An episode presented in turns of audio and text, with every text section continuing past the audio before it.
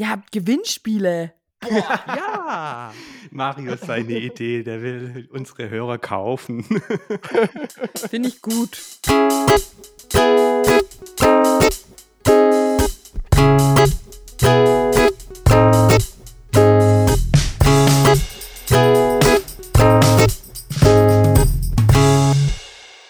hallo Marius. Hallo Simon. Und hallo Magdalena. Hi ihr beiden. Hallihallo. Heute ist nämlich Magdalena zu Gast. Äh, Magdalena war der Vorschlag von Werner. Ähm, seine Neuentdeckung. Danke, Werner. Genau, danke dafür. Und Magdalena macht einen Podcast zum Thema Sexualität, Körperwahrnehmung und Gewaltprävention. Dein Podcast erscheint wöchentlich und ist durchschnittlich 40 Minuten lang, sagt Füt. du beschäftigst dich äh, mit allen Fragen zu dem Thema und mit den Aspekten, die auch ähm, deine Hörer dir einsenden oder deine Hörerinnen. Ähm, da kommen wir gleich zur ersten Frage. Ähm, kann man sagen, dass momentan irgendwo ein Fokus drauf liegt bei den Fragen, bei den Leuten? Ähm, Oder ist es komplett unterschiedlich?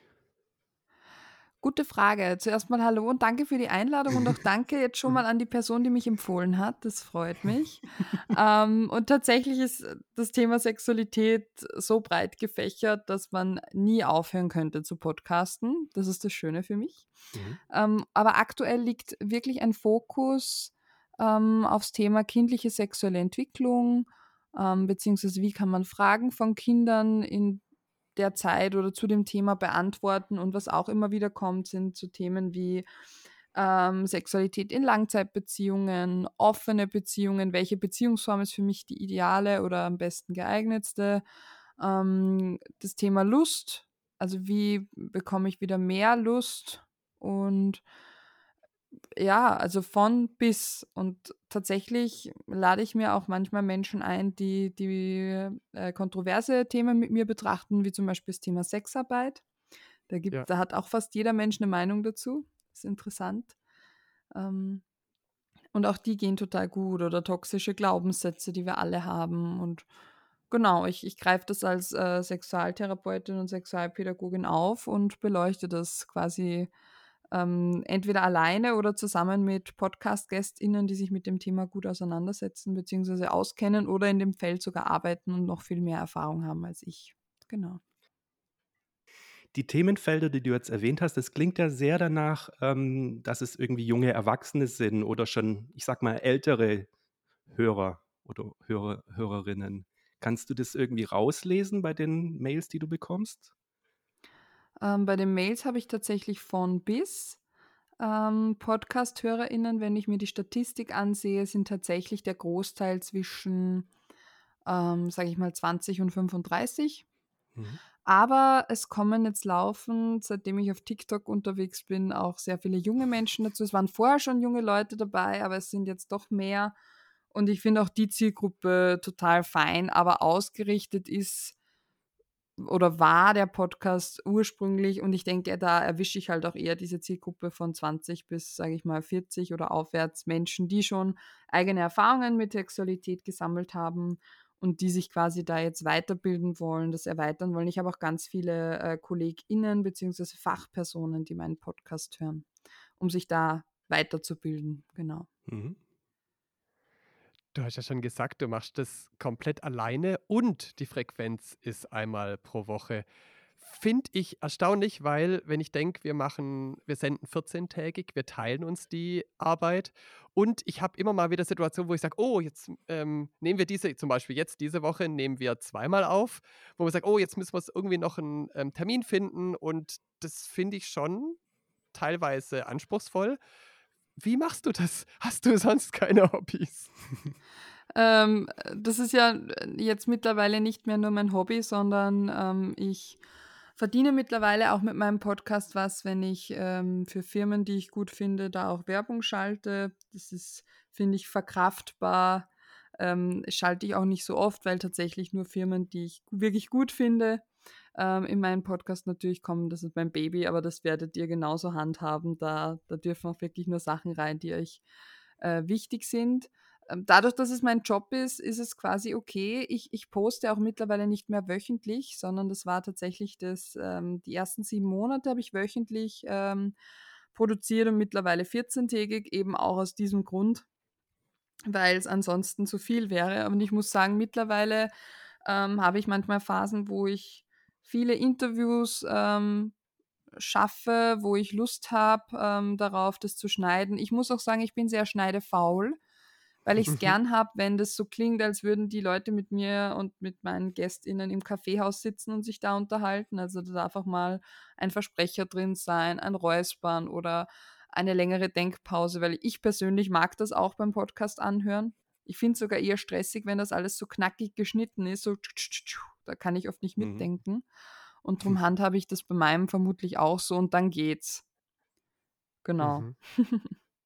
Und, und wie ist generell so beim Podcasting? Hast du Feuer gefangen? Gibt es vielleicht auch ein neues Projekt von dir oder passt es einfach so, das weiterzuentwickeln? Wie schaut es da aus? Ich habe ja viele, viele Ideen. Ich habe tausend Ideen und nur 24 Stunden Zeit am Tag. das ist eher so mein Thema. Äh, ich mache ja ganz viele Sachen. Ich, ich podcaste, das ist ein, eine Sache. Ich bin ganz viel auf Instagram unterwegs, um kostenlose äh, Aufklärungsarbeit und Bildungsarbeit zu leisten. Mittlerweile auch auf TikTok mit Videos. Ähm, dann bin ich ganz viel in Schulen unterwegs und mache dort Aufklärungsworkshops. Ich habe meine eigene Praxis in Linz, wo ich meine Klienten und Klientinnen betreue ähm, und bilde quasi auch angehende Sexualpädagogin in meinen eigenen Lehrgängen aus. Äh, quasi Schule, Fachpersonal. Es, und genau das ist das, was mir so Spaß macht. Es ist so vielfältig und ich kann jederzeit äh, sagen, so, und jetzt habe ich wieder Bock, Videos zu drehen oder jetzt möchte ich wieder mehr in der Einzelarbeit oder mehr an Schulen oder so. Wenn Covid mir da keinen Strich durch die Rechnung macht, bin ich da unglaublich flexibel und das liebe ich total an meinem Job. Ja. Jetzt muss ich zugeben, ich habe nicht alle Folgen von deinem Podcast gehört. Ähm, was ich aber. ja, wöchentlich. Und das sind jetzt über 60 inzwischen. Ja, Ähm, ja, ich weiß. Es hätte mich gewundert, wenn du alle geschafft hättest in der Zeit. Ähm, Ja. Daher kann es sein, dass du vielleicht in einer Folge mal beschrieben hast, weil du beschreibst eigentlich, wenn du Fachwörter verwendest, beschreibst du die auch in der Regel. Also die Folgen, die ich gehört habe, war das immer so leicht verständlich, auch für Leute, die jetzt äh, fachlich nicht drin sind, ja. Ähm, in einer Folge hab, hast du aber ein Fachwort verwendet und es dann nicht erklärt. Wahrscheinlich hast du es in der Folge früher erklärt, und zwar sexokorporell. Das habe ich das allererste Mal gehört und ich habe da natürlich auch das Internet befragt. Und wie es manchmal so ist, wenn man nach etwas sucht, dann stößt man gleich auf zwei weitere Begriffe. Dann bin ich nämlich auf das Hamburger Modell gestoßen und auf die systematische Sexualtherapie. Kannst du, Systemische. Sorry. Ja, alles Äh, gut. kannst, kannst du die drei Begriffe für uns und für unsere Hörenden mal auseinanderklamüsern? Also diese drei Begriffe sind grundsätzlich ähm, Strömungen oder, oder Richtungen der Sexualtherapie. So wie es bei Mhm. normaler Psychotherapie ähm, auch, äh, sage ich mal, ähm, Tiefenanalyse, äh, systemische Psychotherapie und andere Ansätze gibt, gibt es das in der Sexualtherapie auch. Und sexokorporell fällt bei mir relativ häufig, weil das mein äh, sexualtherapeutischer Ansatz ist. Ähm, der ist von Yves Desjardins entwickelt worden. Der war lustigerweise Priester und Kriminologe. Und äh, was ich an dem Ansatz so toll finde und so gern mag, ist, dass er nicht nur auf Gesprächsbasis aufbaut, sondern ganz viel auch mit dem Körper arbeitet. Und ich glaube, dass das ein, ein Tool ist, das wir von, von Geburt an zur Verfügung haben und das wir auch nutzen können, um Dinge zu erweitern, neu zu lernen, dazu zu lernen. Und die systemische Sexualtherapie ist eine sehr weit verbreitete, ähm, die auch absolut ihre Berechtigung hat und auch sehr, sehr gut ist, aber die hat einfach einen anderen, eine andere Position, einen anderen Blickwinkel und eine anderen, einen anderen Zugang, aber arbeitet natürlich auch mit dem Menschen oder mit dem Problem oder dem Thema, das der Mensch mitbringt und das Hamburger Modell auch. Das ist quasi auch so eine Spezialrichtung, äh, Richtung, eine Möglichkeit, wie man mit Menschen arbeitet. Mhm. Genau. Ich habe auch eine Frage zu einer Folge. Und zwar hast du, ich weiß nicht mehr welches war es war, aber ganz am Anfang, eine der ersten, wo es um die kindliche Entwicklung ging. Da ging es um, ich mag den Begriff, ich glaube, bei uns im Schwäbischen würde das ganz anders heißen. Du nennst es Lustpackerl. Ich finde den Begriff Lustpackerl, den mag ja. ich. ähm, und da, da, hast du beschrieben, ähm, wie die Kinder sich die Packerl quasi aneignen und sich da reinfinden. Und ich habe mich gefragt, da würde ich dich gerne nach deiner Meinung fragen. Wie ist es eigentlich mit, den, mit uns, mit den Erwachsenen? Müssen die sich auch noch Lustpackerl ähm, erarbeiten oder ist es eher die Gefahr, dass die Erworbenen degradieren? Wie schaut es denn bei uns Erwachsenen aus mit unseren Paketen? Genau, die Lustpakete. Ähm, vielleicht noch, äh, damit die Leute den, den Zusammenhang verstehen. Wir werden, jeder Mensch wird mit drei geboren. Das ist die anale, die orale und die genitale Lustfähigkeit und es gilt äh, im Laufe des Lebens weitere zu entwickeln, damit wir mehr Handlungsmöglichkeiten haben im Alltag, aber natürlich auch in der Sexualität. Und je mehr man in den ersten zehn Lebensjahren lernt, umso einfacher kann man darauf zurückgreifen. Aber um deine Frage zu beantworten, natürlich kann man auch als erwachsener Mensch noch sogenannte Lustpakete sammeln. Also sich einfach mal zu fragen, was macht mir so richtig Spaß? Wo spüre ich mich selber lustvoll? Das kann Sport sein, das kann eine heiße Badewanne sein, das kann sein, ähm, äh, wenn ich barfuß durch die nasse Wiese laufe oder so oder eiskalt baden gehe, was auch immer. Also es kann ja alles sein. Oder wenn ich ein Stück Schokolade heimlich genieße oder was auch immer. da hat ja jeder andere Lustpakete und ich glaube, dass jeder Mensch zufriedener wäre. Das wäre mal das Erste, wenn wir regelmäßig äh, einzelne Lustpakete quasi bedienen. Ähm, ja. Und das Zweite ist, wenn wir uns generell als Menschen lustvoll empfinden und spüren können, und da sind wir wieder beim Körper, dann wirkt sich das natürlich auch aus auf unsere zwischenmenschlichen Beziehungen oder auf die Beziehung mit uns selber, weil wenn wir uns selber mögen und gut zu uns sind ähm, und uns ähm, ganz bewusst auch Zeit nehmen für Dinge, die, die uns Spaß machen, die uns gut tun, so wie bei euch zum Beispiel auch das Podcasten mhm. ähm, oder bei uns dreien besser gesagt, dann ist das fein und das wirkt sich auf alle Lebensbereiche positiv aus. Ja. Sehr schön. Lustpackerl. Ja, das haben mir tatsächlich schon viele Deutsche gesagt, dass dieses Packerl. Aber das, ich finde den Begriff halt so nett, Lustpackerl. Den habe ich tatsächlich gelassen, äh, weil es mir damals noch gar nicht bewusst war. Aber ich habe ja viel mehr deutsche HörerInnen und die haben mir dann geschrieben, das ist so nett, sie verstehen es. Aber eigentlich ja. fangen sie mit Packerl halt wenig an. Genauso ja, wie mit dem Begriff Burschenarbeit. Also quasi arbeiten mit, mit äh, jungen Männern und Jungs mhm. quasi. Ja. Ich glaube, wir in Süddeutschland tun uns da nicht so schwer. Äh, wir verstehen das schon eher als die im Norden. Und ich muss ganz ehrlich zugeben, österreichische Dialekt und auch bayerischer Dialekt finde ich sehr, sehr, ich würde schon fast sagen, sexy. und jetzt und jetzt meine anschließende Frage, die nicht ganz so ernst gemeint ist, aber vielleicht können wir das auch mal beleuchten. Und zwar, ähm, kann man das als eine Art von Fetisch bezeichnen, wenn ich so einen Dialekt sexy finde? Was würdest du sagen? Ja, da habe ich gerade eine Podcast-Folge zu aufgenommen. also nicht zu den Dialekten. Aber zum Thema, ab wann ist quasi eine sexuelle Vorliebe wird zum Fetisch. Mhm. Ähm, das ist spannend, weil es kann einfach eine sexuelle Vorliebe, also es kann eine Vorliebe sein. Eine Vorliebe wäre, wenn du sagst, ähm, ich finde es durchaus sexy, aber ich hätte auch mit Menschen Sex oder äh, ich finde auch Menschen attraktiv, die nicht diesen Dialekt haben. Ein Fetisch wäre es, wenn du quasi nur mit Menschen Sex haben könntest, die diesen Dialekt haben, weil du das brauchst, um überhaupt in eine Erregung zu kommen. Mhm. Sehr schön. ich das kann ich gedacht, jetzt nicht beantworten. Das ist jetzt sehr individuell. ich habe mit der Antwort schon fast gerechnet. Es ist auch nicht äh, so schlimm, sag ich mal, aber ich mag es. es ist sowieso nichts schlimm. Nein, gar nicht. Alles ist gut. Stimmt. Was ich spannend finde, sind so die Mythen, die sich auch um die Sexualität auch jetzt in der Geschichte ranken. Zum Beispiel mein Lieblingsmythos ist dieses ähm, pass, pass auf im Onanieren, weil je, je, mehr du onanierst, desto eher gehen deine Spermien verloren und dann kannst du irgendwann keine Kinder mehr erzeugen. Gab es ja mal. Es ging so weit, ich habe tatsächlich eine alte medizinische Zeichnung ähm, gesehen, wo abgebildet war, dass die Spermien direkt ähm, aus dem Rückenmark kommen. Das war bestimmt ähm, ein Kupferstich. So alt. Ich, ich weiß es, ich weiß es nicht mehr. Aber ich hätte gern von dir gewusst, was ist denn so dein Lieblingsmythos? Mein Lieblingsmythos. Ähm, boah, ich höre jeden Tag so viele Mythen in den Schulklassen äh, und lese sie in den sozialen Medien. Mein Lieblingsmythos ist vermutlich ähm, das Jungfernhäutchen. Dass das Jungfernhäutchen beim ersten Mal penetrativen Geschlechtsverkehr einreißt und dann blutet. Das ist mein Lieblingsmythos. Mhm.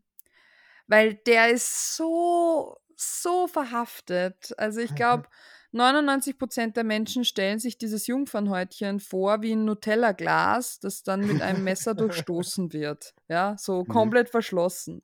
Und das mhm. ist halt einfach Bullshit. Das ja. ist bei einer von 5000 so. Und bei allen anderen ist das eher so wie so ein Scrunchy, wie so ein Haarband, ja. Also so ein fransiges, dehnbares. Eigentlich ist es ein vaginaler Schleimhautkranz. Mhm. Nennen wir es, wie es ist. Ohne Funktion. Wirklich gar keine Funktion hat dieses Körperteil. ähm, und trotzdem wird diesem Körperteil, das eigentlich null Funktion hat, so eine große Bedeutung zugeschrieben. Und das finde ich schon wieder interessant. Für wen, mhm. also für wen ist es quasi wichtig, dass man Jungfrau ist?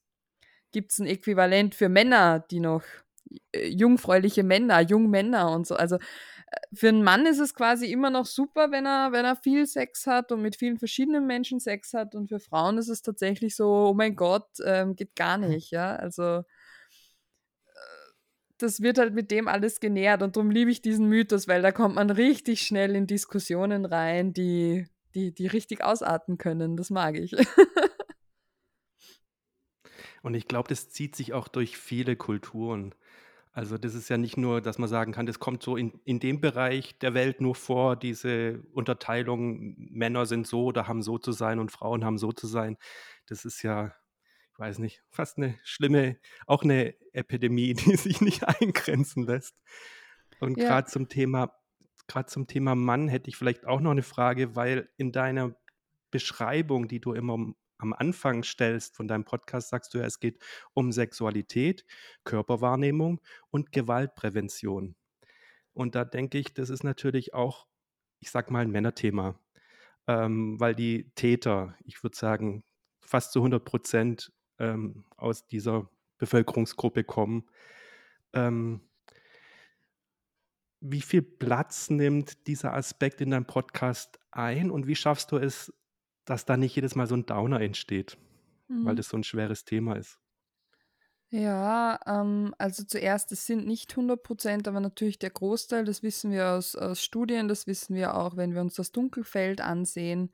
Natürlich gibt es auch Frauen, die Gewalt ausüben. Es gibt auch Frauen, die Kinder sexuell missbrauchen. Ich finde, das müssen wir auch auf dem Schirm haben. Das finde ich ganz, mhm. ganz wesentlich. Ähm, und alles, was ich mache, auch wenn ich nicht über sexuelle Gewalt spreche in einer Folge, ist Präventionsarbeit, ist Gewaltpräventionsarbeit, weil wir aus Studien zum Beispiel auch wissen, dass äh, SexualstraftäterInnen aus sehr sexualfeindlichen Familien kommen. Das heißt, aus Systemen, wo über das Thema Sexualität nie gesprochen werden durfte.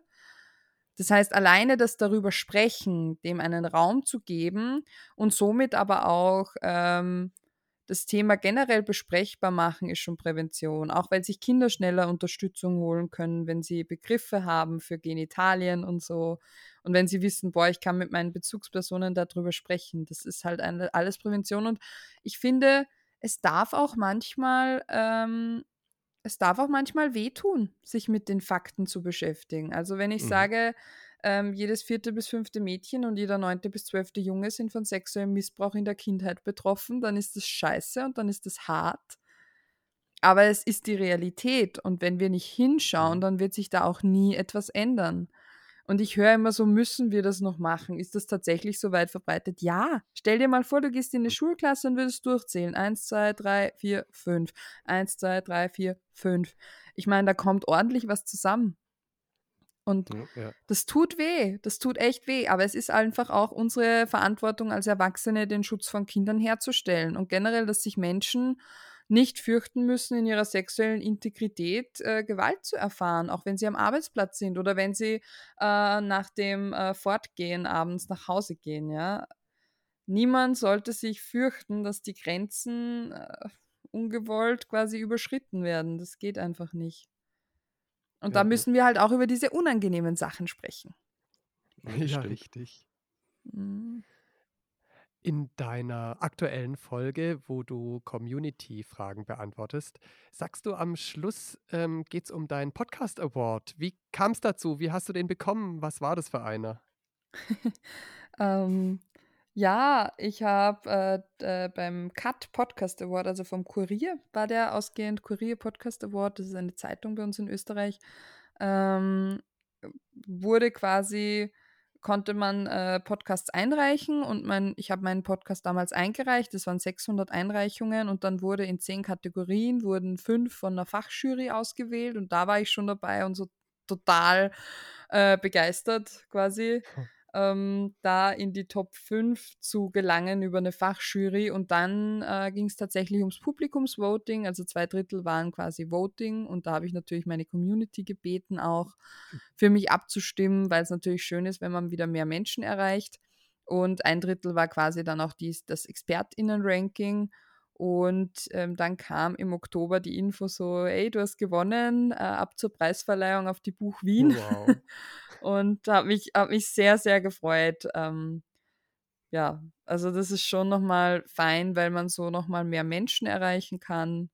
Ich sage immer gern, dass das, das, das Beste, was ihr mir schenken könnt, ist, dass ihr, wenn ihr eine Folge gut findet, wenn sie euch was gebracht hat und geholfen hat, wenn ihr sie eurem besten Freund, bester Freundin, Nachbarn oder sonst irgendwem empfehlt und sagt, hey, das Ja, fand ich hilfreich. Hör doch mal rein. ja.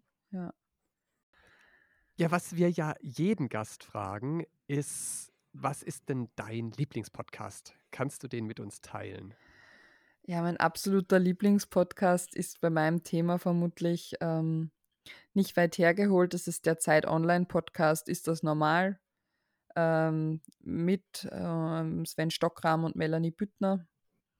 Und ich schätze den Podcast sehr, nicht nur weil ich die beiden Menschen, also die beiden Hosts, äh, total genial finde, sondern auch, weil er wissenschaftlich und fachlich so fundiert ist.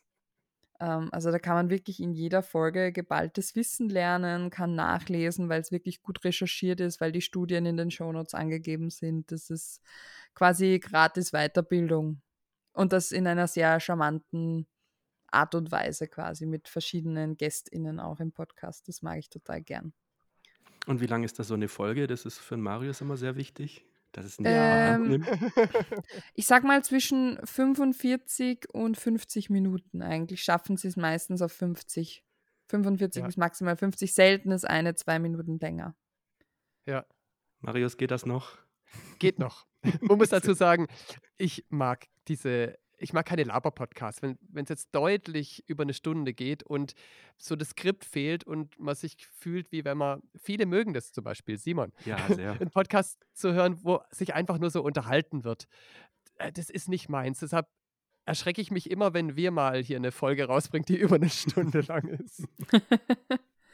Naja, aber ich finde, Laber-Podcast ist ja nicht gleich Laber-Podcast. Es gibt ja Laber-Podcasts, wo man so merkt, so, boah, da ist viel Inhalt, viel Tiefe drin oder ähm, ich finde es auch immer schön, wenn man Emotionen mitbekommt. Ich mag es eigentlich auch, wenn sich die nicht die ganze Zeit einig sind oder einer Meinung sind, sondern Ja. durchaus ähm, unterschiedliche Perspektiven beleuchtet werden. Mhm. Ja. Aber ich verstehe es. Ich, ich bin auch, also mir sind auch kurze Podcasts tatsächlich lieber und trotzdem schaffe ich es meinen nicht ähm, auf nur 40 Minuten oft. Also selten schaffe ich es, dass es so kurz ist. Ja. Und was wir natürlich auch brauchen, damit unser Format weitergeht, ist so dein Neuvorschlag. Und deshalb finde ich jetzt, bin ich jetzt neugierig. Hast du einen für dich neu entdeckt? Oder, ähm, also es kann ein neuer Podcast sein, es kann ein Podcast sein, den du neu entdeckt hast, der schon länger besteht. Hast du uns jemanden, den wir anfragen können? Ich möchte euch an der Stelle die Julia Brandner empfehlen. Die kennt man vielleicht ähm, aus dem Comedy-Bereich und die hat seit Oktober einen eigenen Podcast und der heißt Das fragt man doch nicht. Und der Name ist Programm, weil sie fragt dann halt doch. Und sie fragt dann zum Beispiel, das fragt man doch keinen Lehrer oder keine Kriminologin, das fragt man keinen, keine Ernährungsberaterin, das fragt man keine äh, Steuerberaterin. Und, und Mhm. solche Sachen oder keinen Kernphysiker. Und die fragt halt Berufsgruppen ähm, und stellt denen dann wirklich alle Klischeefragen. Und dies, das Tolle ist, man kann da wirklich sich auch einbringen, indem man äh, ihr auf Instagram folgt und dann quasi diese Fragebuttons nutzt, um ihr die Fragen, die man an die Personen stellen möchte, stellt und ihr zuschickt. Und sie stellt die dann quasi in der Podcast-Folge alle. Und dann gibt's halt so eine Speedrunde mit äh, am Anfang schon, dass die so ein bisschen überfordert werden, was ich total gern mag. Und dann packt sie wirklich alle Mythen aus, also von bis. Also ich war auch schon mal zu Gast bei ihrem Podcast und einer dieser Mythen war zum Beispiel, ähm, SexualtherapeutInnen äh, machen die Ausbildung nur, um ihr eigenes Sexleben in den Griff zu kriegen.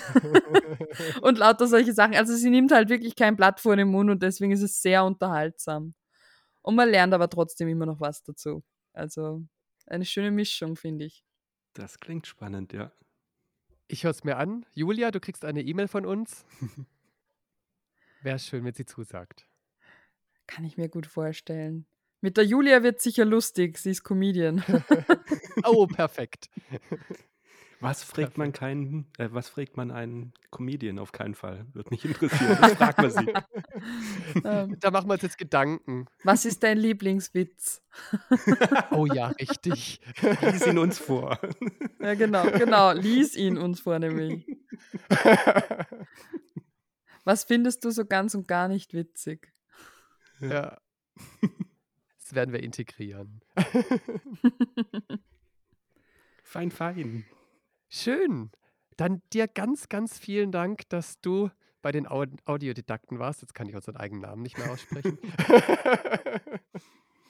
Danke dir. Ja, vielen Dank.